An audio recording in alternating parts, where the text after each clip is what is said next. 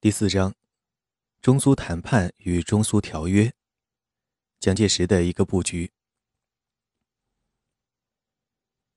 雅尔塔会议作出苏军入华参战的决议。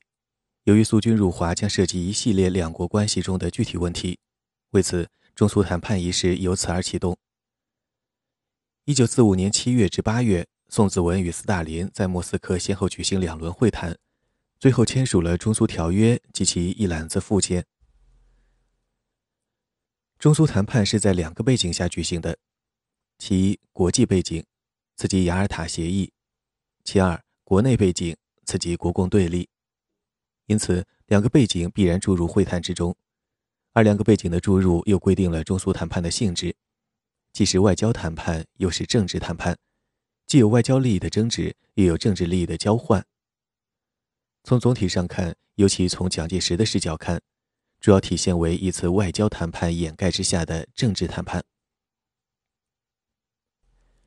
中苏谈判性质决定了中苏条约的性质，因此，中苏条约既是一个不平等的外交条约，又是一个在很大程度上满足了蒋介石若干要求的政治条约。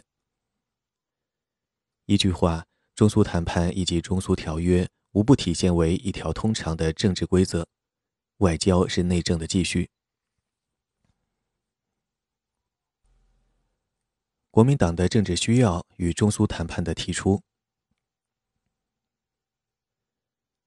国民党自执政以来，由于中共与苏联的关系，因此国民党在对苏外交上基本没有作为，国家关系长期处于冷漠状态，两国之间几乎没有举行过高层的外交谈判。抗战爆发之后，基于战略关系上的互为需要，两国关系有所改善。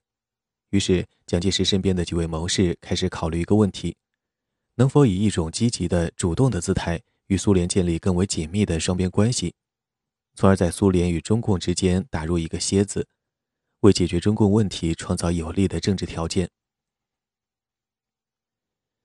一九四零年六月，是从事主管情报的第六组组长唐纵。向蒋呈交一份报告，题为《国际现实之观察及其对策》。报告力主联苏，认为联苏或可因而隔断中共与苏联之关系。关于联苏的可能性，唐总这样认为：苏联合后于中共，取其同情也。今无人能同情苏联，苏联何取于野党而不亲近于我政府？唐纵的意思是，中共仅为在野党。苏联在中共那里所得到的，肯定比不过居于执政地位的国民党，因此，只要国民党采取有效措施，苏联是能够抛弃中共而与国民党接近的。这是一个以利益的交换为基础的研究报告。对于唐总这个报告，蒋介石的批示是可加冕。一九四四年一月，是从事秘书邵玉林。拟定了一个与苏共、中共斗争之实施计划说帖，对于世界格局以及重庆政府在其中的地位做如下研判：自政治上观察，苏联与英美已行对立，我借其间举足轻重；从世界全局看去，苏俄得我则胜，失我则败。基于我之于苏联举足轻重这一判断，该说帖认为应主动与苏联谈判。我们应该对苏采取外交攻势，先入苏联与中共之间，造出其矛盾，更从中分化之。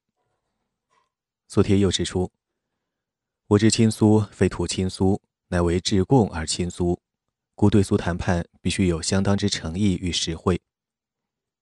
此言之意仍然是以利益为基础，就是对苏联施以实惠，从而分化苏联与中共的关系，求得治共。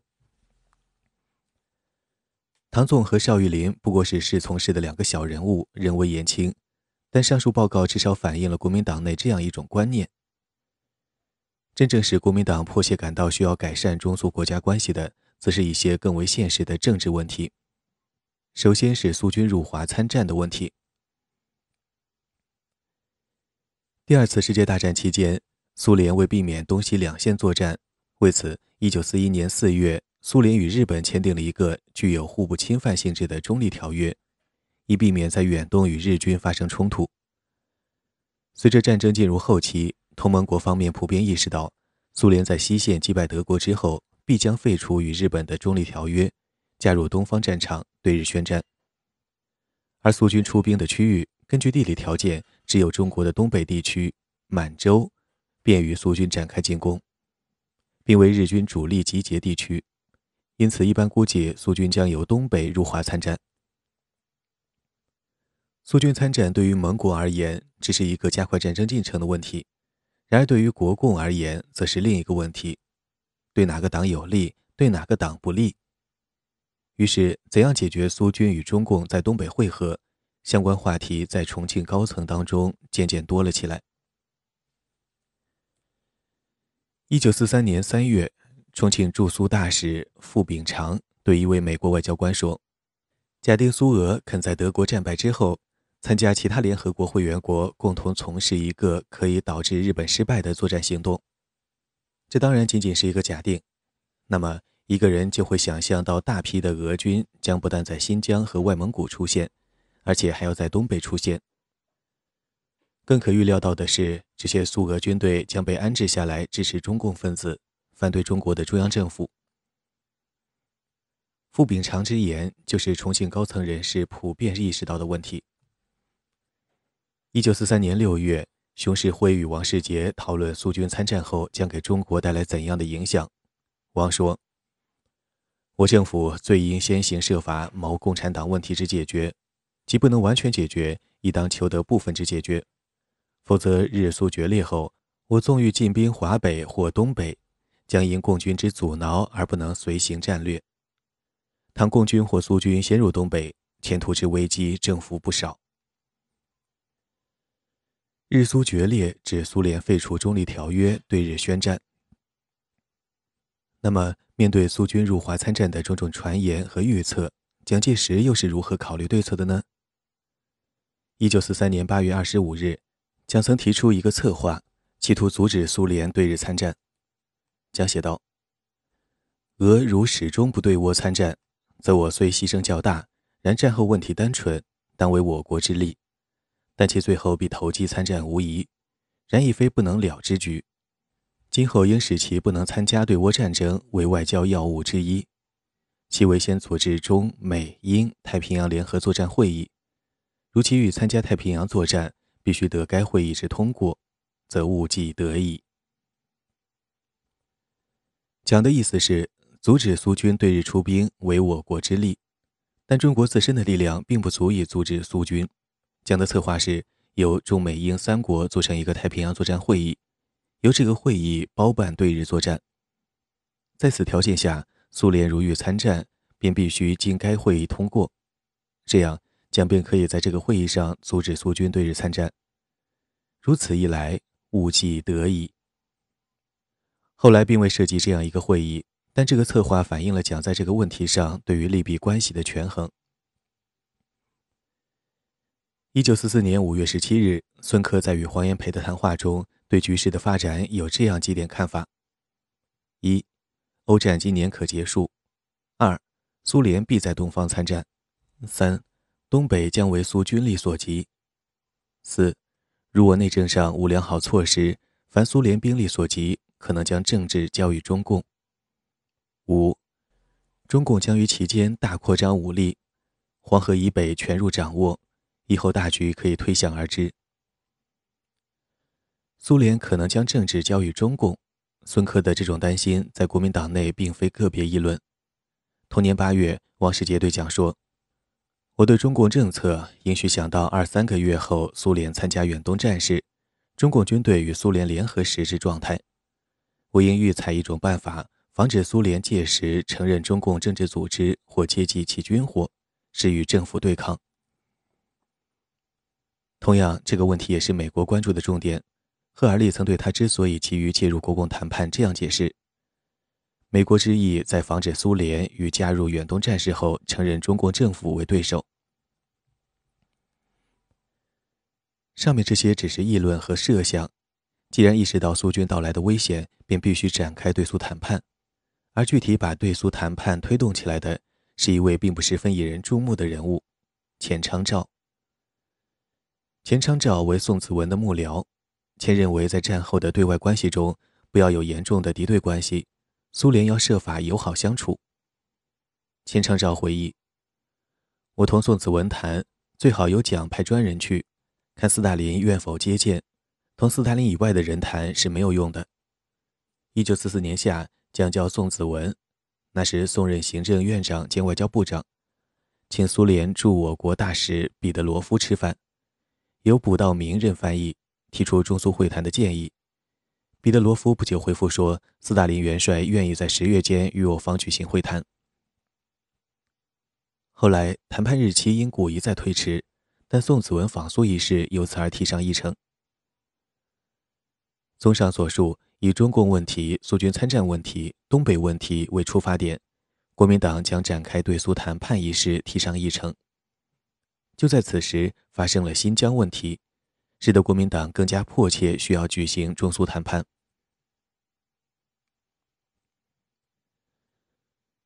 一九四四年八月至一九四五年八月，新疆伊犁、塔城、阿勒泰地区先后发生民族起义，史称“三区起义”。一九四四年十一月十二日，起义军在伊犁成立了东土耳其斯坦共和国临时政府。这次起义是在苏联的支持下进行的。当年参与起义的塞福鼎说：“我们认为苏联政府的有力支持是三区革命从爆发到取得胜利的重要因素之一。”新疆问题的发生，一方面有苏联因素，但最主要的原因则是盛世才的暴政所致。当年六月。王世杰到新疆迎接美国副总统华莱士访华，返约之后曾向蒋介石汇报新疆问题。王这样认为：盛世才之困难，以为与苏联不睦，一再纯用高压，动辄逮捕并杀人犯数百人，虽致人人不安，比自己亦不安。三区起义发生后，重庆政府继续与苏联方面协商，于是宋子文访苏一事更加迫切。王世杰记载。新疆方面伊宁发生规划俄人事变，苏联领事公然为之支持。宋子文部长原拟赴苏访问，询苏方意见，但苏方则一再推延，未需迟至明年二月。一九四五年二月二日，王世杰记载，苏联驻华代办向我外部询问，宋部长拟访莫斯科，即莫斯科，其所拟提出之问题为何？按照外交惯例，出访之前，两国应将所需讨论的问题事先提出，以便准备。因此，苏方向重庆外交部询问宋子文访苏将要提出的问题。当日下午，宋子文约王宠惠、吴鼎昌、王世杰会商此事。王世杰主张，现时不宜明白提出任何具体问题，但王同时主张，对若干具体问题仍需准备方案。四抵俄时与其领袖晤谈后。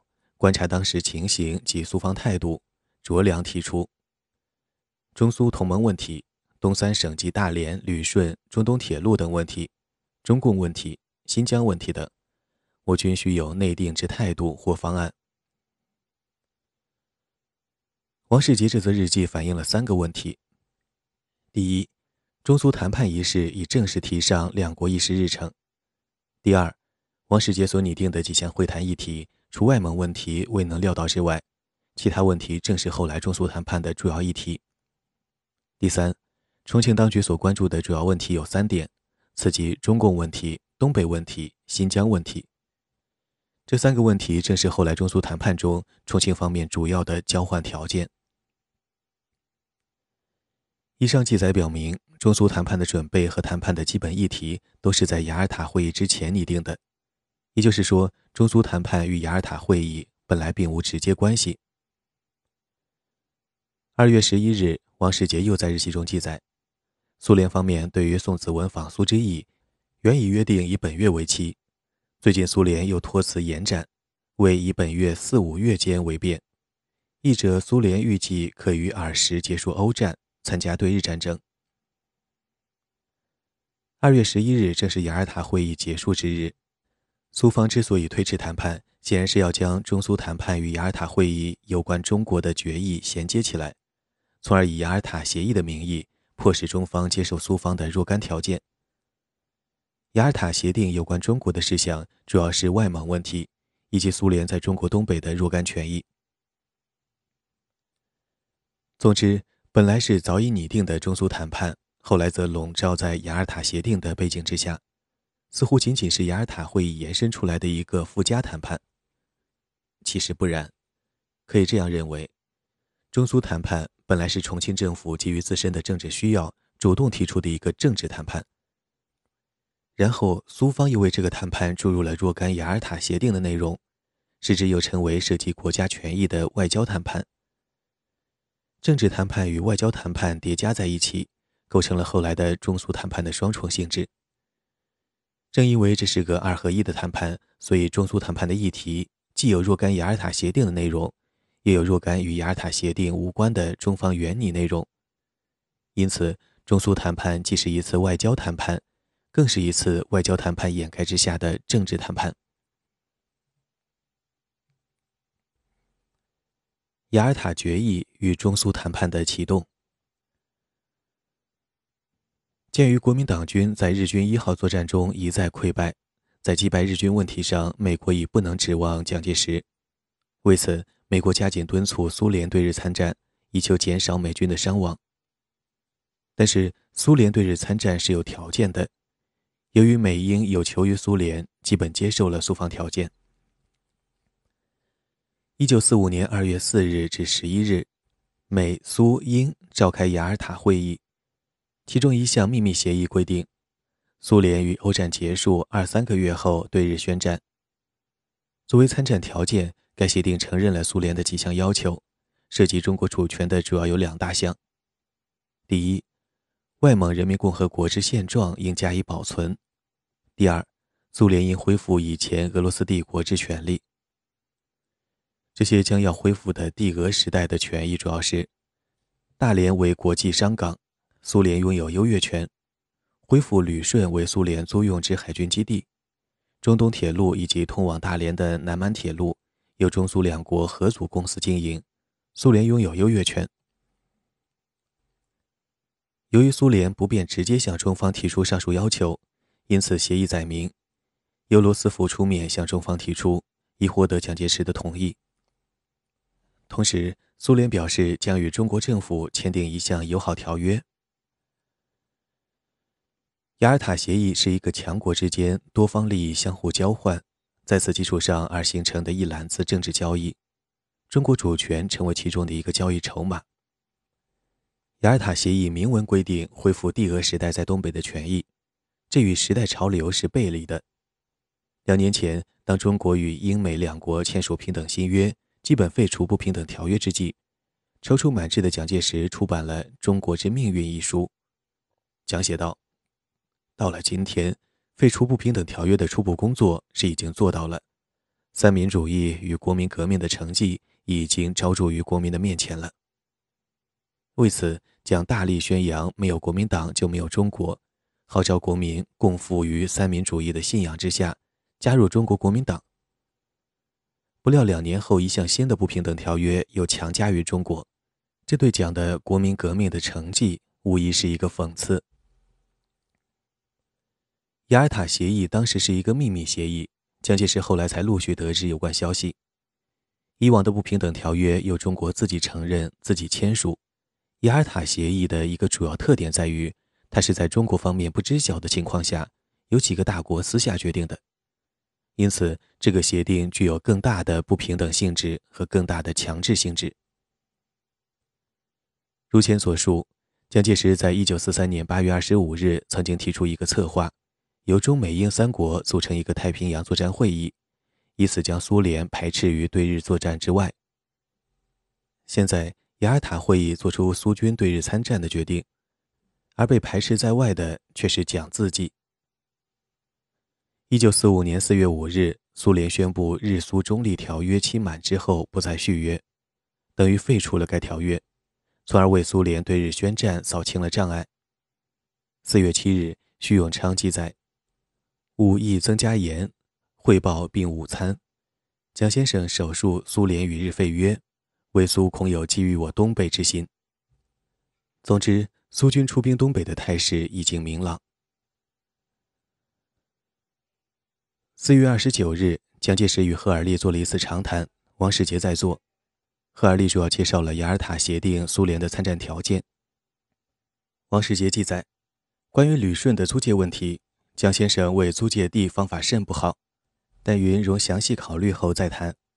贺氏复位，当前有两大事需于九十日内办好：一是中共参加中央政府，以免苏联于某一事件发生后借口承认中共；二与苏联成立一个协定，解决以上各项问题。赫尔利所说某一事件指苏军入华参战，各项问题指解决苏军参战的各项条件。这次谈话表明，蒋对于旅顺的租界问题较为重视。因为这将直接抹杀蒋在中国之命运中所宣称的昭著的革命成绩，而赫尔利重视的是中共问题。赫尔利要求在九十天及三个月左右解决中共问题，也就是要求在七月底或八月初苏军入华之前解决问题。赫尔利提出了中共问题与苏方条件两件事，他基本上是将两件事分作两个问题提出的，但是。蒋介石则迅速将两个问题联系贯通起来。五月六日，蒋与赫尔利再做长谈，这是蒋对赫尔利提出的两件事的答复。王世杰记载：今日赫尔利在山洞蒋先生官邸与蒋先生谈二小时，意为中共问题。蒋先生为此事与中苏关系为一个问题，意为中苏问题。蒋先生为在不妨害中国领土完整、主权独立及行政完整之原则下。可容纳苏联对东北之合理主张。在这里，将明确地把中共问题与中苏国家关系贯通起来，称作一个问题，一语道破问题的关键。所谓一个问题，就是把中共问题纳入中苏国家关系之中，通过中苏国家关系的改善，由此而一并解决中共问题。那么，中苏国家关系怎样改善？此即第二个问题。就是满足苏联的若干条件，承认苏方对东北的若干要求。显然，第二个问题从属于第一个问题。尽管蒋也强调不妨害中国主权、接受合理要求等等，其实只要接受苏方条件，就不可能不妨害主权，不可能合理。总之，此次谈话实际上就是蒋为即将到来的中苏谈判制定的基本方针，以接受苏方要求为条件。换取苏联在中共问题上接受国民党条件。雅尔塔协议是背着中国而达成的一项强制性协定，要求蒋介石与之抗衡，的确不现实。问题在于，蒋把这些本来是强制性的规定变成了反条件，变为解决中共问题的反条件。一九四五年四月中旬，罗斯福病故，由杜鲁门继任总统。五月七日，德国正式投降，这样苏军参战击溃日本，结束二次大战，成为各大国首脑最为关注的问题。而苏军参战又有一个参战条件问题需与中国达成协定，于是中苏谈判迫在眉睫。四至五月间，宋子文、顾维钧等赴美参加联合国旧金山会议。五月二十三日，蒋介石致电宋子文。要求顾维钧、王宠惠就中苏谈判问题缜密研讨应付方案。五月二十六日，宋子文复电讲，转告顾维钧的意见。顾为美国在罗总统时原其中国陆军对击溃日本能负大部责任，但以去年我国军事失利，罗感觉我国力量不够，美国舆论又不愿见大部美国士兵牺牲，故罗转而盼苏联能参加远东战争。苏联因深悉此情，故提此要求。苏联一直此项要求不合世界潮流，不敢急提，而盼在相当时间由罗总统提出。顾维钧以苏联此时亦未必敢提，我国最好佯装不知，尽量拖延，苏火不致提出。顾维钧的意思是，苏联的参战条件不便直接提出，这样中方可以佯装不知，将此事拖过去，也就是不接受苏方条件之一。顾维钧是一位纯粹的外交家，故事关于佯装不知、尽量拖延的意见，就外交而论，或许是个不错的主意，至少可以拖延一段时间，讨价还价的余地还是有的。然而，故事却不是政治家，故事意见完全没有考虑到一个政治问题——中共问题。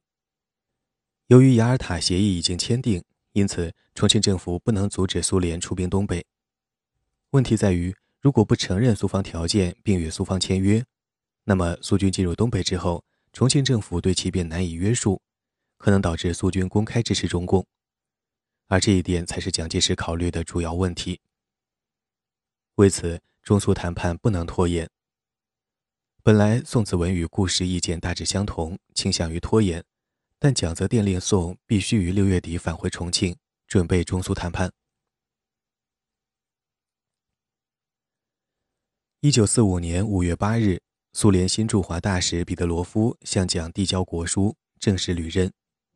苏联在此时更换驻华大使，就是为即将开始的中苏谈判所做的一项安排。自此，中苏谈判拉开序幕。在中苏谈判的准备阶段，从现象上看，问题的核心集中在旅顺的租界问题上，这是蒋介石极为关注的一个问题。美国为什么在旅顺问题上支持苏联的要求呢？后来，美国驻华大使哈里曼曾对宋子文说：“美国对旅顺问题的态度有特殊困难，因美国仅拟永久占领日本附近海岛，无法拒绝苏联使用旅顺，故罗总统由此让步。意思是，由于美国将单独占领日本的一些海岛，如冲绳等等，而苏联将不能分到一杯羹，这样美苏之间的利益就不对等了。”因此，美国必须同意苏联占有旅顺，将美国占有日本海岛与苏联占有旅顺联系起来。看来，美苏之间有一个利益均等的问题。那么，苏联提出恢复帝俄时代租借旅顺的理由又是什么呢？赫尔利曾与彼得罗夫谈及此事。王世杰记载，赫利大使于前日曾与苏联驻华大使彼得罗夫谈东北问题，彼得罗夫表示为。英国如能保有香港，苏联应亦可以保有旅顺。将英国保有香港与苏联保有旅顺联系起来，看来苏联与英国之间也有一个利益均等的问题。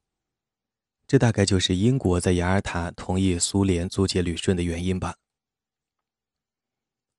利益均等是近代以来列强在华轮番争夺势力范围的基本口实。美、苏、英在旅顺租界问题上的三角均等关系。是一起以他国权益做交易的典型事例。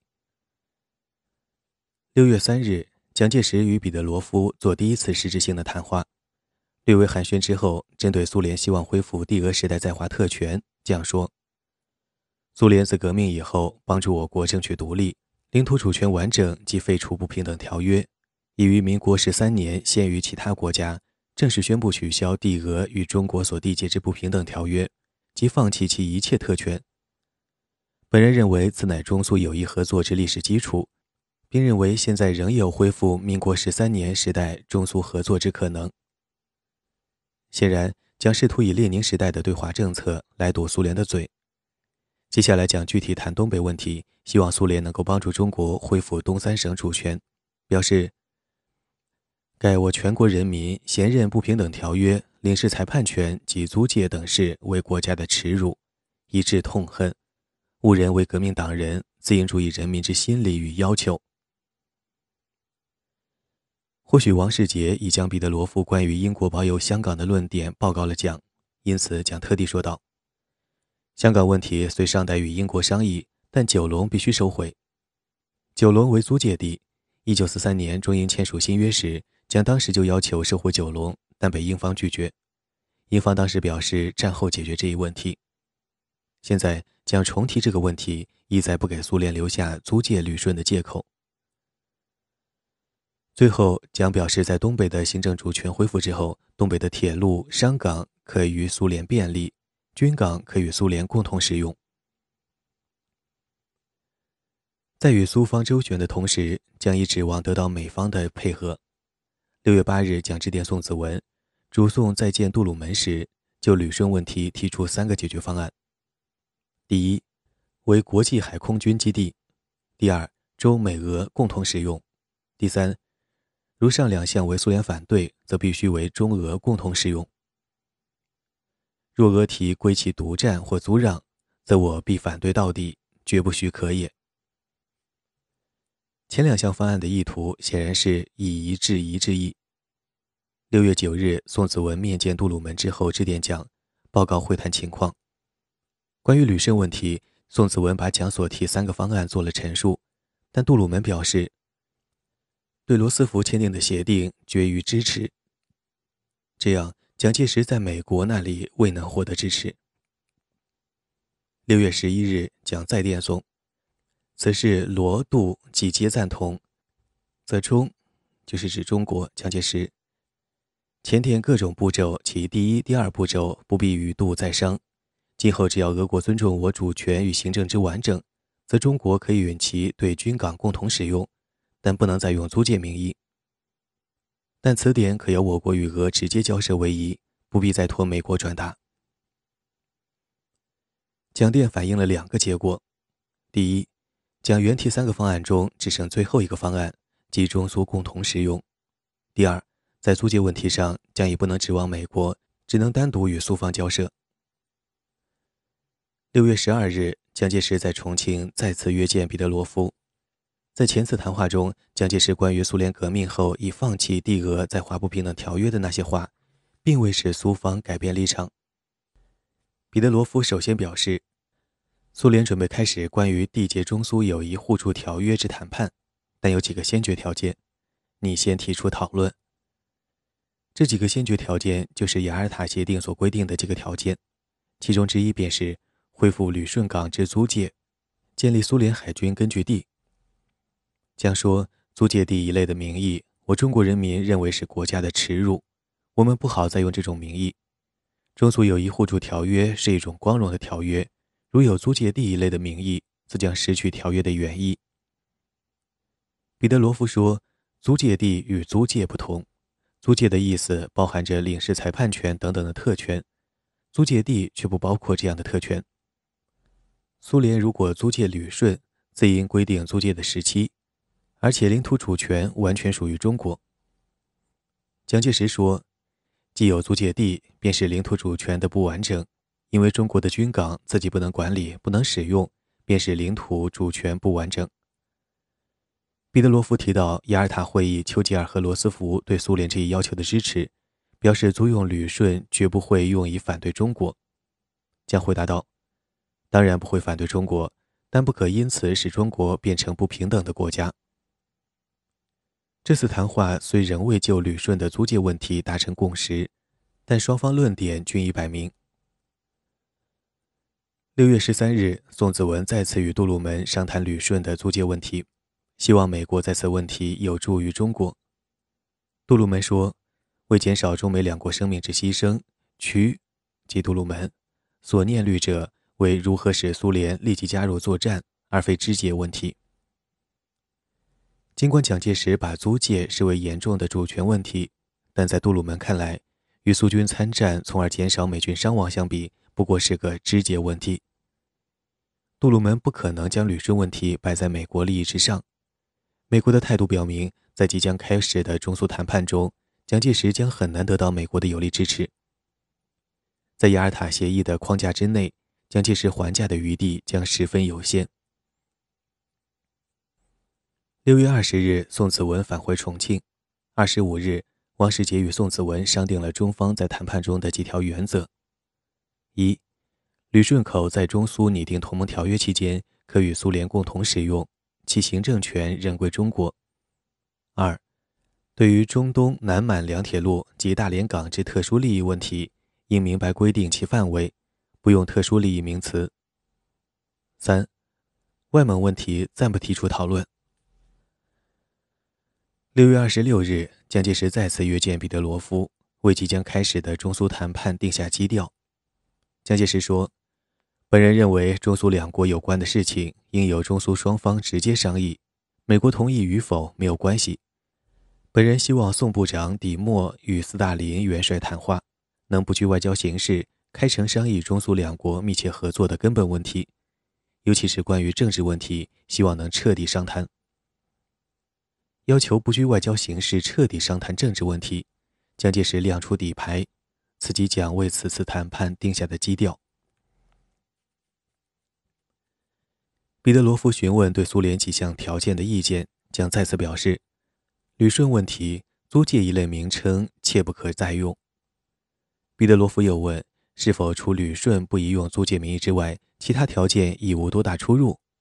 将表示其他条件可在莫斯科谈。关于外蒙问题，将说，苏联于1924年在条约中曾经承认外蒙的领土与主权是应属于中国的。本人解决外蒙问题的方针是赋予外蒙的高度自治领，及其外交、军事均可独立，而宗主权则应属于中国。但此系将来的事情，现在对外蒙问题最好不提。蒋的谈话向苏联方面发出两个明确信息：第一，外交方面，旅顺租界的名义不能使用，外蒙问题以后再谈；第二，政治问题必须彻底商谈。在中国代表团的人员组成上有一个小插曲，考虑到此次对苏交涉将是一次极为复杂的外交谈判，为此宋子文一度考虑由那位中国最负盛名的外交家顾维钧与他同行莫斯科，但蒋介石则另有考虑。六月三日，蒋在与彼得罗夫谈话时，彼得罗夫问到宋子文的同行人员名单，蒋说：“尚未决定，不过本人以为到苏联。”不比到其他国家，最好少带外交官，有一两个好翻译就行。彼得罗夫赞成，他说：“对于这种有实际任务的访问，可不必多带外交官。”双方在不多带外交官一事上竟然如此默契。六月十三日，宋子文致电蒋介石，报告美国总统顾问霍普金斯与斯大林的谈话记录。关于中国复苏代表团，斯大林对霍普金斯说。不赞同协同顾维钧前往，为必须自带议员。宋子文还报告讲，斯大林认为顾维钧只系职业外交家，其所代表委员长之权力远不弱于，即宋子文，故其期望与于相误。斯大林竟亲自出面反对顾维钧前往莫斯科，大约是因为苏联对东北的权益要求，就国际公理而论，破绽甚多。担心故事的争辩会使谈判久拖不决，结果宋子文以蒋介石的名义要求顾维钧继续留在美国参加旧金山联合国会议。对此，顾氏自己的判断是：委员长可能认为我的反对意见将会给宋的谈判增添麻烦。另外，蒋介石一度考虑将周耿生加入代表团。周耿生为中国著名国际法专家，最终。与顾维钧一样，周未能前往莫斯科。一次外交谈判，而蒋介石与斯大林却都不希望职业外交官参与其间，这表明双方的着眼点都不是外交问题，而是政治问题。中国代表团的人员构成再次证明，中苏谈判既是外交谈判，更是外交谈判掩盖之下的政治谈判。中苏谈判之所以带有浓厚的政治谈判性质，是由国共对峙的尖锐化决定的。五月三十一日，毛泽东在中共七大期间的一次会议上讲，陈布雷看到《论联合政府》一文之后说：“只有两个字，就是内战。”国民党内这种紧张气氛在唐纵的几则日记中有所反映。五月三十一日，唐纵在反省录中写道。共产党的攻势甚锐，气势迫人，令人惶恐不安。在今年反攻的时期，可能发生国共两党正式战争。共产党准备召集解放区人民代表大会，以与国民代表大会相抗衡。毛泽东论联合政府，欲以此号召不满现状之各党派共同夺取国民党之政权。联合政府即为瓦解国民政府之手段。然而，在这个政治危机面前，国民党看不到能从美国人那里得到有效的支持。唐总在六月九日的反省录中写道：“在国共两党本身情势之发展，非战争无法解决，但美国除对日本作战外，另无继续作战之兴趣。美国在对日作战获得胜利之后，希望为战争所付之代价，能从中国市场上获得补偿。赫尔利·魏德迈即为执行此一政策之人。”在这种情况下，唐总看到，苏联与中国之邦交在形态上坚持国内团结与政治进步，即对中共让步改组联合政府，但在实质上要求收回中东铁路与取得旅顺大连之港口、外蒙独立、新疆分割。也就是说，苏联一方面支持联合政府，但实质上则是希望收回原帝俄时代在华权益。苏联方面有机可乘。蒋介石在工作方法上有这样一个习惯：每临大事即不批公文，以便从日常事务中摆脱出来，集中思考问题。六月八日，唐总在日记中记载：“委座又不看公事，想在研究问题和重要人士。共产党的问题、对苏外交问题、东北问题、新疆问题。”唐总这个观察是准确的。此刻。蒋介石即将展开其政治生涯中一次极为特殊的政治博弈。六月二十日，宋子文由美国返回重庆。当日，王世杰记载，宋子文自华盛顿飞抵重庆，与谈中苏问题，必以为苏联将不惜丢弃中共与我订约，予以苏联订约之意，不必为放弃中共，此正于之所虑。宋王的看法有所不同，事后看王世杰的看法是对的，但是不论他们的看法如何不同，有一点则是相同的，即中苏谈判的目标直指中共。当宋子文启程赴苏之际，也是黄炎培等六位参政员一起将赴延安斡旋之时。六月二十九日，唐纵与陈布雷二人有这样一段对话：陈主任对于时局甚为忧虑。最近有七位参政员赴延安，陈主任为这等事晚上失眠。然而唐总已经没有了一个月前惶恐不安的状态，唐底气十足地对陈布雷说：“大局是好转的，宋子文往莫斯科，我看会有结果的。中苏邦交的改善对于共产党是一个解决的途径。”但陈主任不敢相信。总之，在这样一个背景下。宋子文踏上了莫斯科之旅。